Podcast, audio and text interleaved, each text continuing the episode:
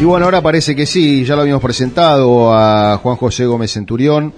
Eh, bueno, los cargos que había ocupado y, fundamentalmente eh, un hombre condecorado con la cruz eh, al heroico desempeño en combate, veterano de la Guerra de Malvinas. Y bueno, habíamos comentado un poco todo su, su accionar político también. buen día, Juan José. Fernando Sifone, este programa es Señandú Azul. Buen día, Fernando. ¿Cómo le va? Muchas gracias por el llamado. No, no, al contrario. Hoy, hoy estuvimos un, lo presentamos y, bueno, después no pudimos entrar. Este, pero bueno, por suerte ahora podemos conversar un poco. Y quería preguntarle para arrancar eh, cómo está viendo todo este desastre eh, de toma de usurpaciones y de, y de fallos de la justicia eh, que realmente eh, conforman a los que delinquen más que a, los ciudadanos comunes, ¿no? Bueno, Fernando, tal cual como usted lo describe, como un desastre, ¿no?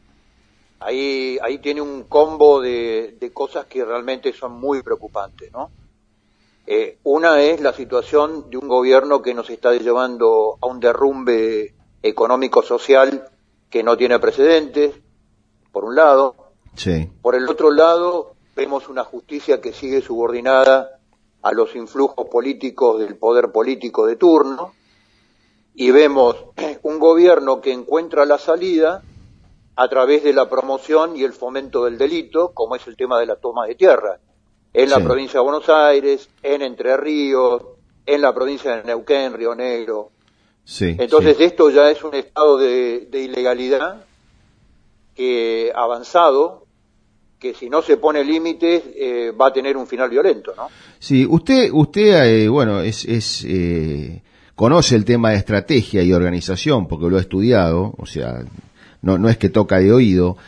¿Usted cree íntimamente que esto es provocado o, y, que el, el, gobierno realmente piensa que la ciudadanía se va a quedar sentada tranquila mirando cómo, cómo lleva por delante a nuestras instituciones y a nuestra patria? Sí, claro, eso es lo que piensa el gobierno y esto está absolutamente fomentado desde el gobierno. Grabois es un, parafuncionario estatal y en, eh, Entre Ríos estuvo Donda, que es funcionaria del gobierno nacional. Sí. Entonces, esto viene desde el gobierno. Cuando usted le escucha a la ministra de Seguridad puesta por, por Berbisky y por el CELS, el Ministerio de Seguridad, ella justifica a través de un estado de necesidad la ruptura del orden constitucional de ocupar tierra y propiedad privada y propiedad del Estado. La propiedad del Estado tampoco es, que no es de nadie, es del Estado Nacional, es de los argentinos. Pero usted ve, usted ve que eh, eh, el gobierno, la estrategia sería esperar que todo el mundo eh, observe mansamente o la estrategia es esperar que haya una reacción y así poder justificar otras cosas.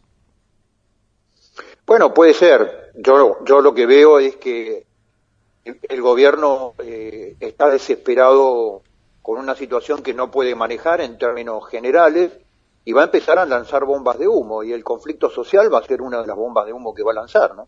Claro, claro, claro, claro, claro. Sí, sí, porque eh, el otro día cuando veíamos por televisión el tema de Entre Ríos, eh, eh, parecía que la provocación en un momento llegó a ser este, bastante, parecía que, buscaban una reacción, ¿no es cierto? Que buscaban este, una bala o que buscaban un algo como para después poder justificar otra cosa. Uno, eh, yo en esto no, no, entiendo mucho, pero me doy cuenta que eh, llegan, llegan este, extremos donde es muy difícil no reaccionar, ¿no? Mire, Fernando, todo el modelo paraestatal ¿Por qué digo paraestatal? Porque todas las organizaciones de piqueteros que se llaman de piqueteros están subvencionadas por el Estado, por el Ministerio de Desarrollo Social. No solamente las personas, sino las orgas. Todos estos tienen una base de raíz violenta. Y esto empezó anestesiando a la sociedad argentina durante 20 años con palos y capuchas ocupando el espacio público. Y, y los gobiernos fueron inertes frente a eso otorgando una, una casi una situación de derecho cediendo cediendo sí. la fuerza ocupar el espacio público. Sí sí sí, sí, inclusive el gobierno de Cambiemos no sí sí por que dejó ocupar el espacio público en forma sistemática. Bueno eso fue la base de la anestesia. Ahora viene el verdadero origen del, del, fenómeno violento que es ir por la propiedad privada, porque no reconocen la propiedad privada excepto la de ellos. Claro. ¿No? Eso sí, la de ellos es propiedad privada, la suya no. Sí, sí, sí. Y dígame, usted que ha, formado parte de las Fuerzas Armadas, ¿cómo, cómo ve a las Fuerzas Armadas en esta situación? Eh, yo no estoy hablando de golpe ni de mucho menos, estoy diciendo, porque no deja de ser un atropello este, también a, propiedades del Estado, como decíamos hoy, como hablábamos hoy, o un parque nacional, o inclusive ha habido hasta alguna propiedad, creo que del ejército en el sur, tomada. Eh, ¿Cómo ve eh, a esas Fuerzas Armadas que a lo mejor eh, son más nuevas, tienen otra mentalidad de aquellas Fuerzas Armadas de, del, fines del siglo pasado, ¿no? Bueno, las Fuerzas Armadas vienen siendo destruidas desde hace 40 años. Sí, falta, falta de presupuesto, conducidas con una matriz ideológica de izquierda que tiende a la destrucción de las Fuerzas Armadas, y el ministro Rossi eh, apenas asumió, volvió a modificar la misión de las Fuerzas Armadas y restringió la posibilidad inclusive que defiendan sus propios, eh, sus propios cuarteles. Claro, claro. Si, un, si un cuartel o un terreno del ejército es atacado, tiene que llamar a la policía. Eso es, insólito, no pasa en ningún lugar del mundo. Sí, sí, sí, sí, sí, Cuando nos acercamos justamente al aniversario de Montechingolo, ¿no? Aquella fecha emblemática de fin de año desde ya unos cuantos años, creo que como cuarenta y pico, cuarenta y cinco, este, donde justamente eh, se repelió tan, tan, tan patrióticamente ese ataque, ¿no? A, ese regimiento. Y bueno, y si ahora el ejército recuerda a sus muertos en Monte Chingolo, como los lo recordó en Tucumán en el combate de Monteviejo, va a salir el ministro de Defensa a decir que bajen el tuet. Mm. Bueno, bueno, sí, vivimos, aunque el otro día, este, con el, el ataque a, eh, y el homenaje que hubo a este soldado, el eh, Hermindo Luna, que nosotros también lo mencionamos en nuestro programa, este, bueno, hubo una, una serie de, de, o una parte de la población civil que, este, eh, recordó aquel, aquel, este, aquel momento en la, en la provincia de Formosa, ¿no?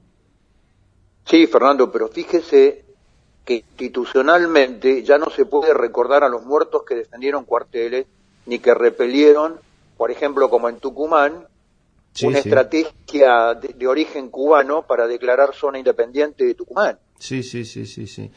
Y el problema no es que hacemos los ciudadanos. Y, perdón, Fernando, yo le hago una, una breve reflexión. La pregunta es, ¿qué está haciendo la oposición en el Congreso en esta situación de desastre?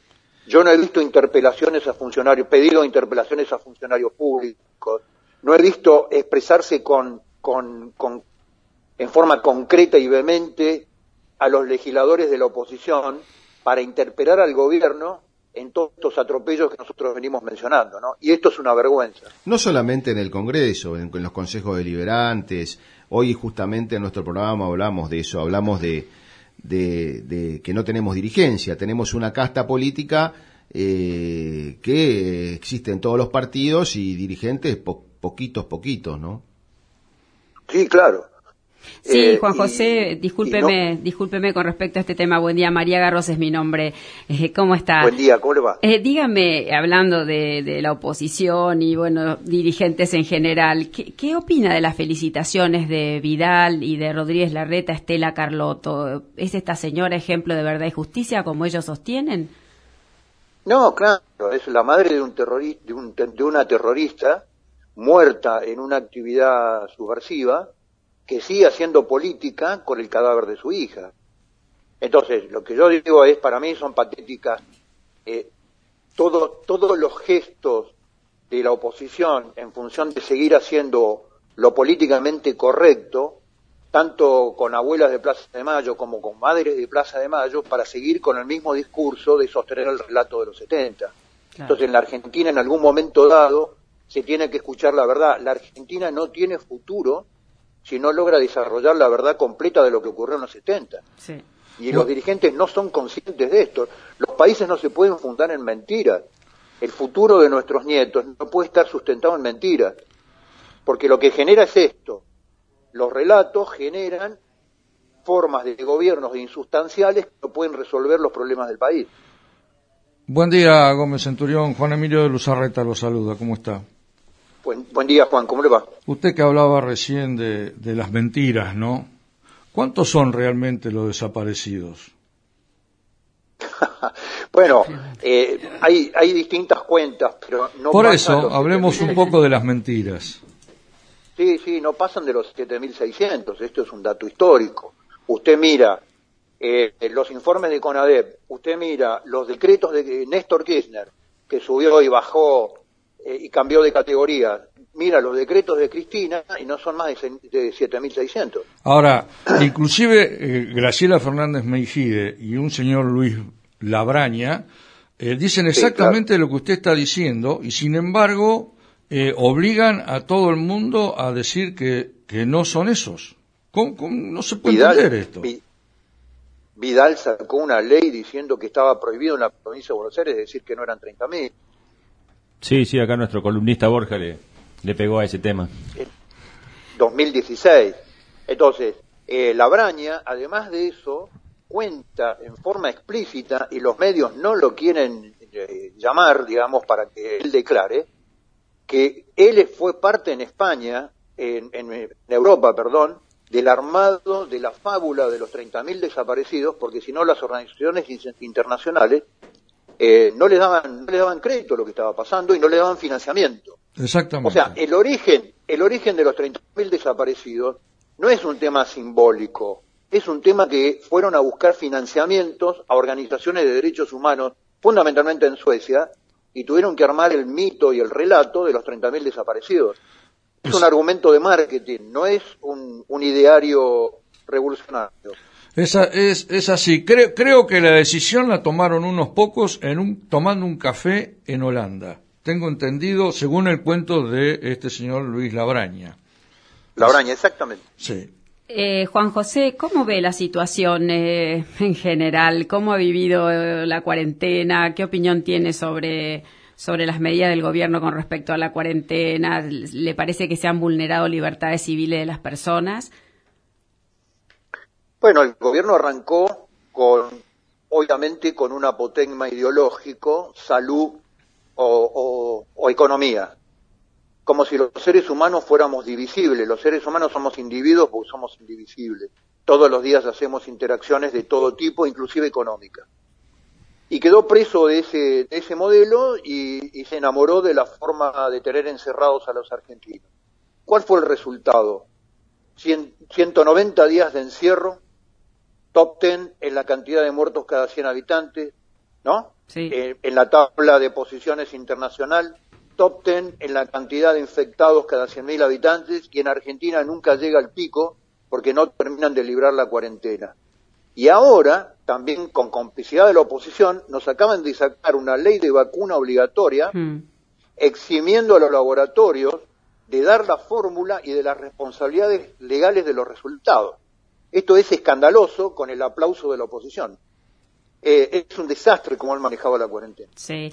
Y escúcheme una cosa, su opinión con respecto a estos organismos, institutos, observatorios, como se los llama ahora, como el NODIO o incluso el INADI, que bueno, que ya existía antes de este gobierno y que el anterior tampoco lo eliminó ni nada, ¿no? Eh, si estos institutos no tienen un poder vinculante, es decir, siempre eh, todos estos temas, sea discriminación, calumnias, injurias, tienen que resolverse ante el ámbito que corresponde, que es la justicia. ¿Para qué crean estos organismos? Bueno, primero para poner funcionarios que hagan política. Eso, eso es la matriz del modelo socialdemócrata eh, que fundamentalmente se instaló en la Argentina con la reforma del 94, ¿no? Aquel viejo pacto entre Menem y Alfonsín, Menem firmaba la reelección y Alfonsín le acercó todo el modelo de, de un Estado socialdemócrata copia de los Estados socialdemócratas europeos. Entonces, todo esto es funcionalidad de cargos y la, la posibilidad de hacer política. Y además de instalar comisariatos políticos, Claro. tanto en el modelo del pensamiento como en el modelo de la expresión. Y esto lo que tiende, María, Sí. es a un modelo que es lo que viene al modelo de la justicia subjetiva, Hmm. ¿No? De aplicar sentencias a través de subjetividades, como por ejemplo el delito de odio, Claro, ¿no? claro. Entonces, usted tiene una expresión y van a tratar de culparlo y sentenciarlo porque lo que, lo que muestra su expresión es una intención de odio, no una opinión. Terrible, ¿no? Esto en Europa ya, Peligrosísimo. esto en Europa ya funciona, Sí, digamos, sí. ¿no? Eh, María, yo tengo más de más de cinco denuncias penales que obviamente no prosperaron por decir que fueron 7.600 los desaparecidos y no Espanto. 30.000. Sí, sí, un espanto.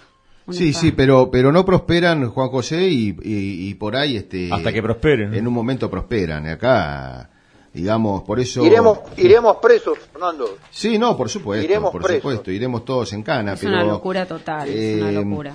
eh, sí, eh, creo que eh, algo deberá pasar y, la- y la, la, la parálisis de, de parte de gran parte de la población tendrá que convertirse en reacción porque esto realmente ya eh, es insostenible. Insostenible no solamente por la economía, sino por todo el resto, ¿no? Por la, el- el- cómo se violentan los derechos. Mire, Fernando, lo primero que se necesita en el 2021 es una oposición firme que llame las cosas por su nombre, que diga la verdad y que se oponga al gobierno y que no tenga un acuerdo político con el gobierno como lo tiene Cambiemos. Esto es lo que nosotros estamos ya en, en 17 provincias armando el partido con una propuesta política. Creemos que vamos a llegar con el partido armado en 10 provincias. Obviamente la provincia de Buenos Aires, que es mi distrito, donde yo voy a ser candidato a diputado. Y voy a ir a la sexta sección la semana que viene, voy a ir a Bahía Blanca, así que capaz que paso a saludarlos por Coronel Suárez. ¿Cómo bueno, no? cómo no, lo esperamos, será un gusto.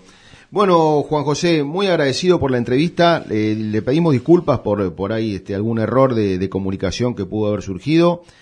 Y bueno, eh, quedamos en, contacto y, posiblemente volvamos a llamarlo en otra oportunidad para intercambiar ideas. Con todo gusto, yo quedo a su disposición y va a ser un gusto volver a, a charlar con una mesa con tanto nivel de conocimiento y con nivel de análisis político. Así que muchísimas gracias. Muy Gracias bien. a usted. Le Gracias, mandamos- muy amable. le mandamos un abrazo. Era Juan José Gómez Centurión para Ñandú Azul.